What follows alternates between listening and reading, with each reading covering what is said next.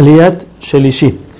Lot, que viajaba con Abraham vino, también recibió muchas riquezas y cuando regresan a Eretz entonces era tanta el ganado que, tanto el ganado que tenían que no alcanzaba la tierra para los dos. Por eso los pastores de Lot iban y entraban a campos ajenos a pastorear.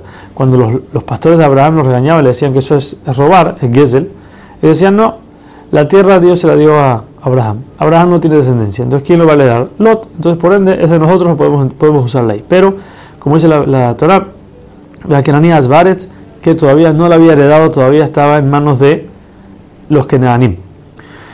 Por eso Abraham le dice a Lot que él no quiere peleas con él, son familiares, no quiere peleas, por eso le dice, vamos a separarnos, tú ve a un lado, yo voy al otro, pero no te preocupes, cualquier problema que tengas yo voy a estar aquí para cuidarte.